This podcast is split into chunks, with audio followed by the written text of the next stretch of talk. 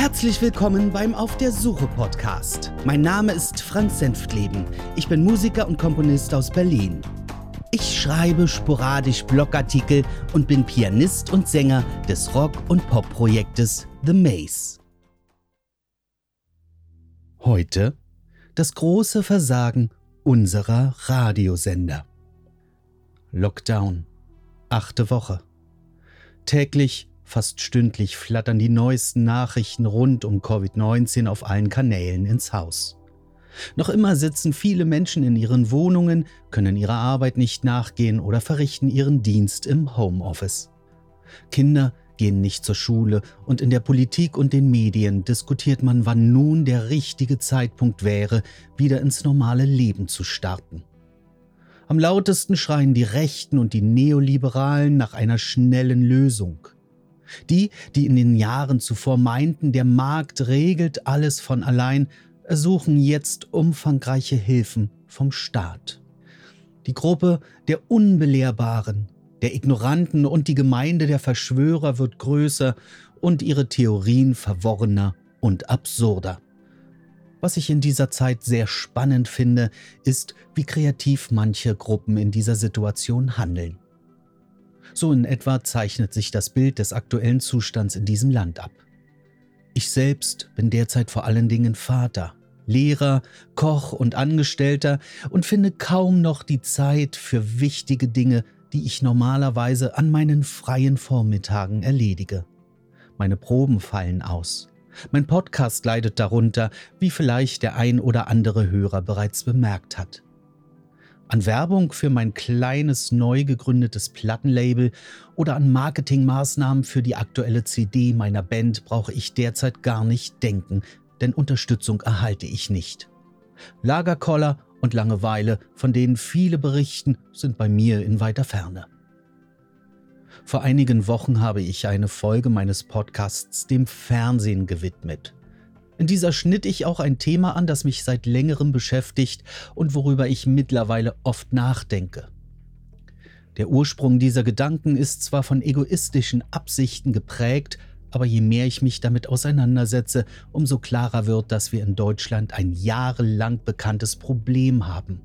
Ein Problem, das hausgemacht ist und das nicht nur mich als Inhaber eines kleinen Labels trifft, sondern den Großteil unserer deutschen Musikkultur.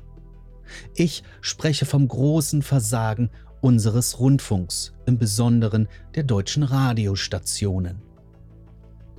Nichts liegt ferner für einen Musiker, als den Wunsch zu hegen, seine Musik im Radio zu hören. Verständlich und nachvollziehbar. Ganz ohne Zweifel gab auch ich mich der Illusion hin, dass dieser Wunsch eines Tages in Erfüllung gehen würde. Ich schrieb Songs, ich habe CDs veröffentlicht und führte meine Musik öffentlich auf. Gemeinsam mit meinem Texter Thorsten sah ich zu, unsere Kunst zu bewerben.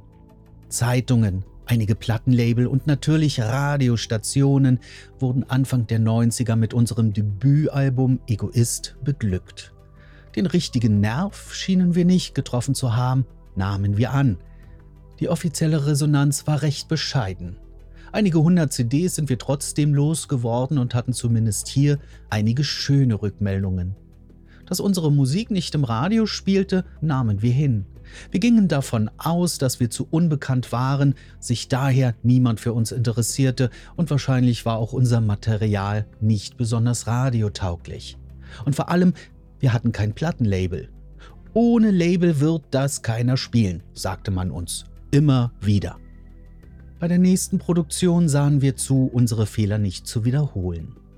Der Großteil unserer Songs war diesmal radiotauglich, die Texte korrekt überarbeitet und am Ende vertrieben wir unsere Musik tatsächlich unter einem Label. Die elektronischen Medien waren auf dem Vormarsch, sodass wir weniger physische Tonträger absetzten als vorher.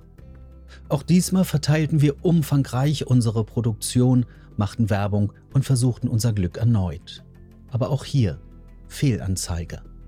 Ich hatte zudem das Pech, dass unsere Band sich bereits zu diesem Zeitpunkt aufgelöst hatte, sodass ich keine Möglichkeit bekam, das Material live vorzustellen. Kein Redakteur, kein Sender nahm überhaupt Notiz von uns. Wir begannen langsam zu zweifeln, ob wir das Richtige taten. Waren wir anfangs naiv daran zu glauben, dass wir wahrscheinlich nicht zum rechten Zeitpunkt den richtigen Menschen am richtigen Ort trafen, wie uns manch einer erzählte, schlichen sich langsam Gedanken ein, die das System an sich hinterfragten. Ist es unsere Arbeit, unsere Kreativität und der Glaube daran, der falsch läuft, oder sind es vielmehr die bestehenden Strukturen des Rundfunks, der langsam und stetig seinen Fokus verloren hat? Ich habe recht oft daran gedacht, meinen Hauptgelderwerb aufzugeben, damit ich mich voll und ganz der Musik zuwenden kann. Noch immer in der Annahme, dass ich mich dann mehr aufs Wesentliche konzentriere, mehr Konzerte gebe, mehr Musik schreibe, um erhört zu werden. Ich war unsicher. Ich hatte Familie und dieser Schritt war kein Garant, dass ich sie weiterhin ernähren kann. Ich sprach mit vielen mir bekannten Berufsmusikern über diese Gedanken. Sie alle rieten mir, meinen Job zu behalten. Die Argumente waren vielfältig und überzeugten. Angefangen von der finanziellen Seite, weil immer weniger Veranstalter und Auftrittsstätten gewillt oder fähig waren, wirklich Geld auszugeben, bis hin zu der fehlenden Unterstützung der Medien. Selbst mit direktem Kontakt in die Medienbranche war es kaum möglich, erwähnt zu werden. Zweit- oder Drittjobs halfen ihnen, ein Überleben zu sichern. Unterricht geben, als Studiomusiker arbeiten oder eher unbeliebte Tingeljobs übernehmen. Heute bin ich froh, diesen Schritt nicht gewagt zu haben, denn tatsächlich hat sich die Lage der meisten Musiker nochmals zugespitzt.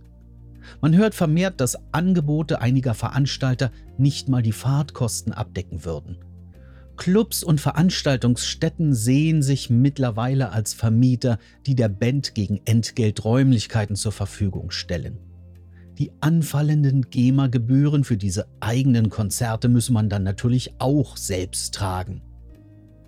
Die wenigen Clubs, die von sich aus noch Veranstaltungsreihen durchführen und durchaus Newcomern bzw. unbekannten Bands eine Bühne geben, halten gern mal einen Slot mitten in der Nacht, so ab 2 Uhr frei, wenn der Großteil des Publikums sich längst nach Hause aufgemacht hat.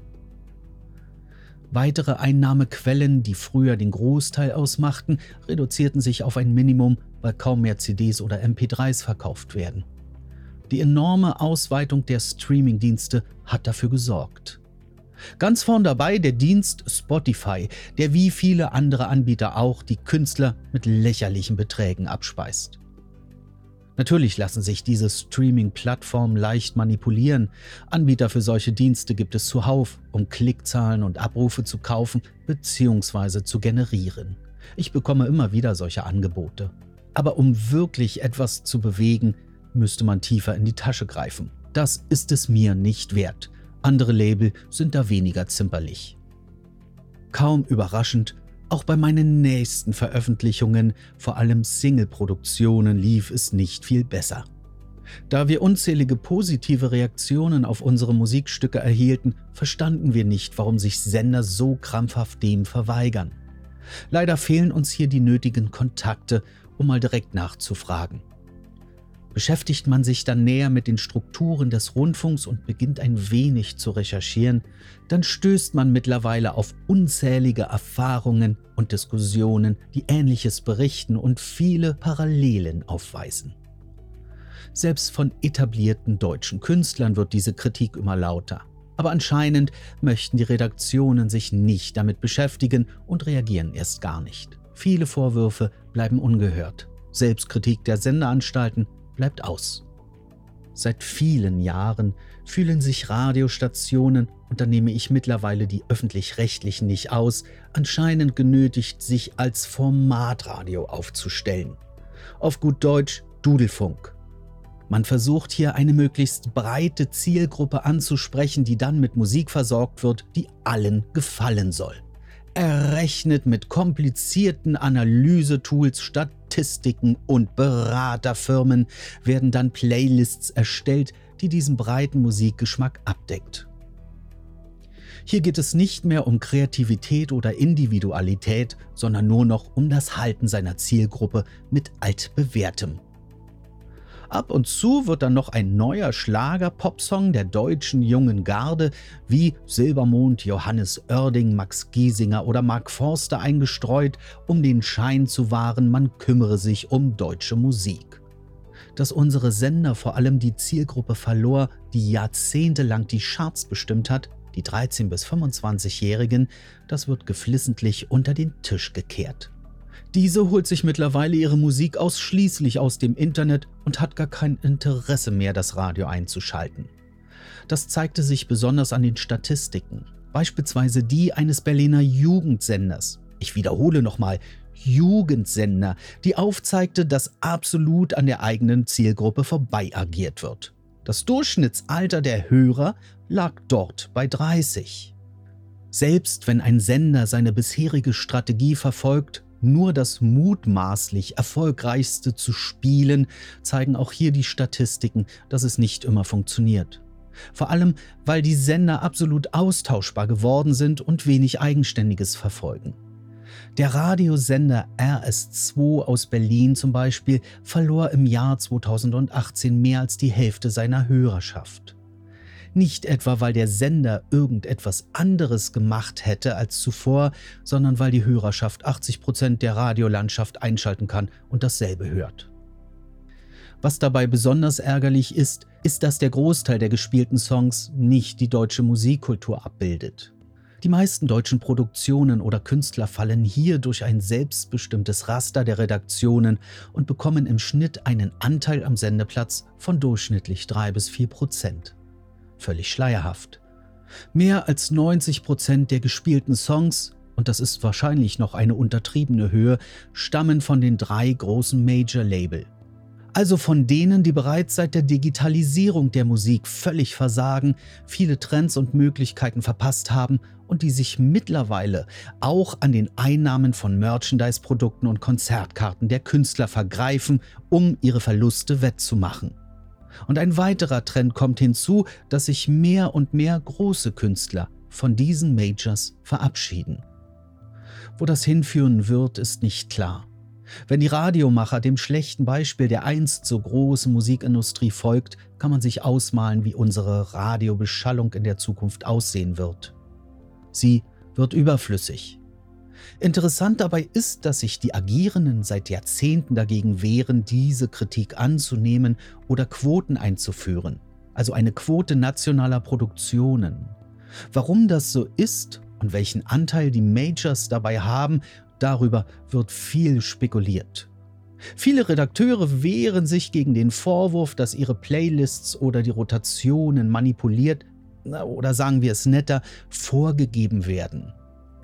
Diese Quote sorgt im Übrigen in vielen anderen Ländern, wie zum Beispiel in Frankreich, Belgien oder Holland, für ein viel ausgeglicheneres Verhältnis der nationalen Musik zum Rest der gespielten Werke. Vielen unabhängigen Künstlern wird hier eine Plattform gegeben, die es bei uns so nicht gibt. Und das spiegelt sich auch in der Vielfalt des Radioprogramms und dem Interesse der Hörer wider. In Österreich zum Beispiel ist diese Quote nicht mal staatlich verordnet wie in Frankreich, sondern freiwillig. Und auch das funktioniert. Schaut man ein wenig weiter zurück und denkt an einige eigenwillige und mutige Redakteure und Moderatoren in den 60ern, 70ern und 80ern, die neuer und ungewohnter Musik offen gegenüberstanden und Experimente wagten, dann sehnt man sich manchmal dahin zurück. Natürlich waren damals die öffentlich-rechtlichen Radiosender in ihren alten Strukturen gefangen und ließen wenig Experimente zu, aber es gab sie trotzdem. Es gab temporäre Radioshows, in denen die Mutigen und Ehrgeizigen saßen und sich über Konventionen und veraltete Denkweisen hinwegsetzten. Vielleicht sogar gegen die Interessen ihrer Sender. Heute wäre das kaum vorstellbar. Vor allem erreichten diese die Jugend, die in diesen Sendungen ihre musikalischen Vorbilder fanden. Viele Genres und Bands hätte es ohne sie nicht gegeben. Das vermisse ich. Heutzutage ist alles kalkuliert. Es wird kein Risiko mehr eingegangen und es werden keine Experimente mehr gemacht. Unbekannten Künstlern nimmt man somit eine Chance. Ein weiterer Fakt kommt hinzu. Durch die existierenden Strukturen und der Dauerberieselung mit massentauglichen Mainstream-Hits haben die Sender nicht nur einen ganzen Teil ihrer Hörerschaft verloren, sondern sie zudem erzogen, einzelnen Formaten oder Sendungen gar nicht mehr folgen zu müssen. Diese schalten das Radio ein und irgendwas läuft, egal zu welcher Zeit. Eher für den Hintergrund geeignet, nicht als Ablenkung gedacht und Aufmerksamkeit sollte man dabei auch nicht erregen. Meinen eigenen Kindern habe ich sehr früh beigebracht, dass es fantastische Musik in unterschiedlichen Genres mit großartigen Künstlern auch außerhalb des Mainstreams gibt. Beide hören mittlerweile eine Bandbreite, die anderen Kindern aus dem Alltag fehlt. Und daran schließt sich die Frage an, wie sollen neue Generationen von Hörern einen Musikgeschmack für sich entdecken können, wenn fast überall belangloser Einheitsbrei läuft? Obwohl ich meine Podcast-Folge heute gar nicht so lang konzipieren wollte, stelle ich fest, dass ich bei diesem Thema sehr aufgeregt werde, weil mir unzählige Beispiele und Aussagen von Bekannten und Unbekannten beim Schreiben zu diesem Thema einfallen. Zum Beispiel die Aussage eines ehemaligen Redaktionsmitglieds, der erklärte, dass Einsendungen unabhängiger Label in seinem Sender aufgrund ihrer Herkunft gar nicht erst angeschaut werden und schon mal als Türstopper dienen. Die aktuelle Geschichte eines Verlegers, der seine Redakteure anwies, dass man gefälligst die CD seines Neffen bewerben muss, da dieser ja schließlich auch Musik mache. Die Aussagen von verschiedenen Redakteuren, sie hätten gar keinen Einfluss mehr auf die Musik, die gespielt werde, bis hin zum Fehlen eines Abbilds der existierenden deutschen Musiklandschaft. Obwohl es Auftrag und Verpflichtung einer jeden Senderanstalt sein sollte. Auch mit eigenen Erfahrungen kann ich diesen Part füllen wie zum Beispiel mit den Antworten zweier Redaktionen unterschiedlicher Sender, die jeweils mit großem Bramborium ihre Wunschsendungen ankündigten. Schickt uns eure Musikwünsche, wir spielen sie. Ich hatte mir Musiktitel gewünscht, bekam von einer Redaktion die Antwort, mein Wunsch könne leider nicht berücksichtigt werden, weil man nur Titel spiele, die sowieso im Programm laufen, und der zweite Sender verwies mich auf das Internet. Möchte ich wirklich diesen Titel gern hören, könne ich ja auf YouTube danach suchen. Was für eine Farce. Mir fielen noch viele andere Beispiele ein, aber irgendwann wird auch das langweilig. Ich habe Menschen in meiner Podcast-Folge O Corona aufgerufen, die Künstler, die derzeit nicht in der Lage sind aufzutreten und deren Haupteinnahmequelle Konzerte sind, zu unterstützen. Das ist sicherlich gut und wichtig und ich halte auch an diesem Wunsch fest. Es geschieht jedoch kaum, vor allem weil vielen nicht bewusst ist, dass die meisten Künstler seit Ausbruch der Pandemie durch das Raster für Hilfen und staatliche Zuwendungen fallen. Somit kommt bei ihnen wenig an oder sie müssen alternativ Hartz IV beantragen. Oftmals sind es nur die Aufwendungen und laufenden Kosten, die beantragt werden können. Diese sind bei den meisten aber im Schnitt recht gering. Stattdessen tauscht man sich lieber aus über unbezahlte Mieten von Großkonzernen, Milliardenaufwendungen für gefährdete Betriebe und die endlose Langeweile, die sich bei vielen breit macht, weil sie in Kurzarbeit oder der Quarantäne sind.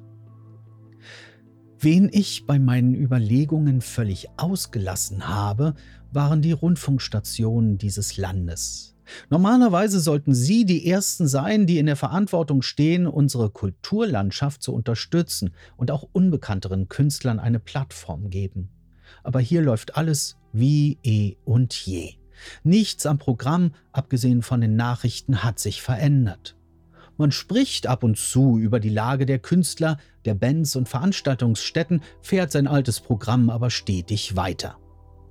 Der einzige Radiosender, von dem ich ab und an unterstützende Maßnahmen mitbekomme, ist Radio 1 aus Berlin-Brandenburg. Aber auch hier sind die kleineren Independent-Künstler und Label eher außen vor. Aufgrund der anhaltenden Krise und der zunehmenden Bedrohung der Existenz vieler Künstler habe ich vor zwei Wochen einen offenen Brief verfasst. Verbreitet habe ich ihn in den sozialen Netzwerken, auf dem E-Mail-Wege und auf den Internetseiten einiger Rundfunkanstalten. Zumindest habe ich es versucht, bis einiges gelöscht oder erst gar nicht veröffentlicht wurde, da Einträge erst nach Durchsicht freigeschaltet werden. Rückmeldungen von offizieller Seite bekam ich keine. Kritik an ihrem Verhalten ist wohl nicht erwünscht. Ich zitiere offener Brief. Liebe Redakteurinnen, Redakteure und Verantwortliche der öffentlichen und privaten Radiostationen. Mein Name ist Frank Senftleben, Gründer des Labels Aux Return Records, zudem Musiker, Komponist und Sänger der Band The Maze aus Berlin. Das Thema der weltweiten Covid-19-Pandemie beherrscht derzeit die Medien und betrifft unser aller Leben. Recht vorbildlich und umfangreich versorgen uns Radio- und Fernsehstationen täglich mit neuen Nachrichten und Informationen. Darüber hinaus gibt es zahlreiche Diskussionsrunden, Podcasts und regelmäßige Hinweise auf Aktionen und Streams von meist etablierten Musikern, Bühnendarstellern und Autoren oft genannt und in Diskussionen und Moderationen sehr bedauert, werden dabei der Rest der Künstler, Kunstschaffenden und Veranstaltungsstätten. Der Großteil also, der unsere vielfältige Kultur gestaltet. Der Teil, der fast ausschließlich sein Geld mit öffentlichen Aufführungen verdient und keine zusätzlichen Einnahmen durch umfangreiches Merchandising, Airplay, GEMA-Einnahmen oder dem Verkauf von Tonträgern generiert. Genau sie waren es, die es zuerst traf, ihre Arbeit einzuschränken oder einzustellen. Wie immer in Krisen. Keine Konzerte, keine Lesungen, keine Aufführungen oder Auftrittsmöglichkeiten, somit keinerlei Einnahmen. Aller Wahrscheinlichkeit nach werden auch sie es sein, die nach den geplanten schrittweisen Lockerungen als letzte ihre Möglichkeiten öffentlich aufzutreten wahrnehmen dürfen. Verständlich und nachvollziehbar bei allen Beileidsbekundungen. Schaut man sich die Playlists der letzten Wochen vieler Sender an, so stellt man fest, dass sich die Programme kaum verändert haben. Noch immer stammt ein Großteil der gespielten Songs, bis auf wenige Ausnahmen, aus dem Bestand der drei großen Major-Label. Viele großartige Künstler und Bands, die ihr Repertoire bei kleinen, unabhängigen deutschen Label veröffentlicht haben, finden kaum statt. Also, wie immer, Warum dies so ist, darüber kann man viel spekulieren. An der fehlenden Vielfalt der Qualität oder der kulturellen Struktur liegt es nicht. Denn in anderen Ländern, wie zum Beispiel in Frankreich, Holland, Österreich oder Dänemark, bekommen die Independent-Label eine weit größere Aufmerksamkeit als bei uns. Und somit gibt es auch ein weit vielfältigeres und unterhaltsameres Radioprogramm als bei uns in Deutschland wenn die Redaktionen unseres Landes es ernst und ehrlich meinen, ihrem Bedauern Ausdruck zu verleihen, dass es diese Künstler hart getroffen hat, sie haben es in der Hand, Unterstützung zu geben. Sie beeinflussen mit ihren Airplays Hörgewohnheiten und erreichen viele Menschen. Tagtäglich erreichen sie zahlreiche Bemusterungen in digitaler und physischer Form. Der Großteil dieser Einsendungen wird leider nicht wahrgenommen sehr zum Leidwesen der Agierenden. Was ist falsch daran, als Regionalradio auch regionale Acts temporär ins Programm zu nehmen? Was ist so aufwendig, nationalen Produktionen mehr Aufmerksamkeit und eine Plattform zu geben? Und damit meine ich nicht die zwei bis drei Prozent der deutschen Künstler, die tatsächlich auch ohne Auftritte gut zurechtkommen. Viele Indie-Label leiden seit Jahren unter dieser Situation, weil sich Gewohnheiten der Hörerschaft verändert haben. Es gibt kaum mehr großen Absatz für physikalische Tonträger. Streamingdienste schütten nur Almosen aus, von denen keiner überleben kann. Selbst digitale Verkäufe gehen extrem zurück. Wie werden Sie in Zukunft überleben, wenn Ihnen der Radiomarkt und somit eine gewisse Bandbreite nicht zugänglich ist? Vielleicht ist jetzt genau der Zeitpunkt zu handeln und Prioritäten zu ändern. Nochmal, Sie haben es in der Hand. Unterstützen Sie nationale und regionale Künstler, Label und Produktionen. Seien Sie Förderer unserer eigenen Kultur und seien Sie Plattform für neue großartige Musik. Die Top 40 der 70er, 80er, 90er bis heute kennen wir bereits in und auswendig. Mit besten Grüßen aus Berlin, Frank Senftleben. Zitat Ende. Die Corona-Krise trifft viele deutsche Künstler und kleine Label drastisch, weil es unsere Senderanstalten versäumten, ihre Konzepte den Entwicklungen am Musikmarkt anzupassen. Bereits jahrelang vorher wurden die Hilferufe und Appelle vieler Künstler nicht ernst genommen und beachtet. Hörte man sie wirklich nicht oder verschloss man nur die Augen? War es egal, weil man nur den Blick auf altbewährtes, auf die englischen und US-amerikanischen Charts hatte? Ist man mit den drei Major-Label vielleicht doch mehr verbunden, als viele zugeben wollen? Oder verlor man einfach nur den Blick für das Wesentliche, wie ich eingangs fragte? Ich weiß es nicht. Überzeugt mich vom Gegenteil. Ich würde mir wünschen, dass darüber Diskussionen geführt werden. Wenigstens das, ebenso dass die Verantwortlichen verstehen, dass sie einen Großteil der Kunstschaffenden vernachlässigen, für den sie eigentlich mitverantwortlich sind. Und vielleicht geben solche Kritiken wie meine doch dem einen oder anderen einen Denkanstoß. Ob mein Beitrag tatsächlich irgendwo Gehör findet, kann ich nicht abschätzen. Ich habe schon unzählige und ähnliche Aufrufe von unbekannten und bekannten Künstlern gelesen und gehört, die aber anscheinend auch alle von den Radiomachern und Redaktionen ignoriert werden. Man fühlt sich nicht angesprochen. Das ist äußerst schade, sehr traurig und, wenn man es genau nimmt, unverantwortlich. Mehr als darüber zu sprechen oder meine Botschaft zu verteilen, kann ich nicht. Wenn ihr, liebe Hörer, meiner Meinung seid, so bitte ich euch, teilt meinen Beitrag bei den angesprochenen Adressaten. In der Beschreibung meines Podcasts werde ich den Link zu meinem offenen Brief auf Facebook veröffentlichen. Ich danke für die Aufmerksamkeit und fürs Verteilen. Das war's für heute. Vielen Dank fürs Zuhören. Bis dann, alles Gute und schöne Grüße aus Berlin. Euer Frank.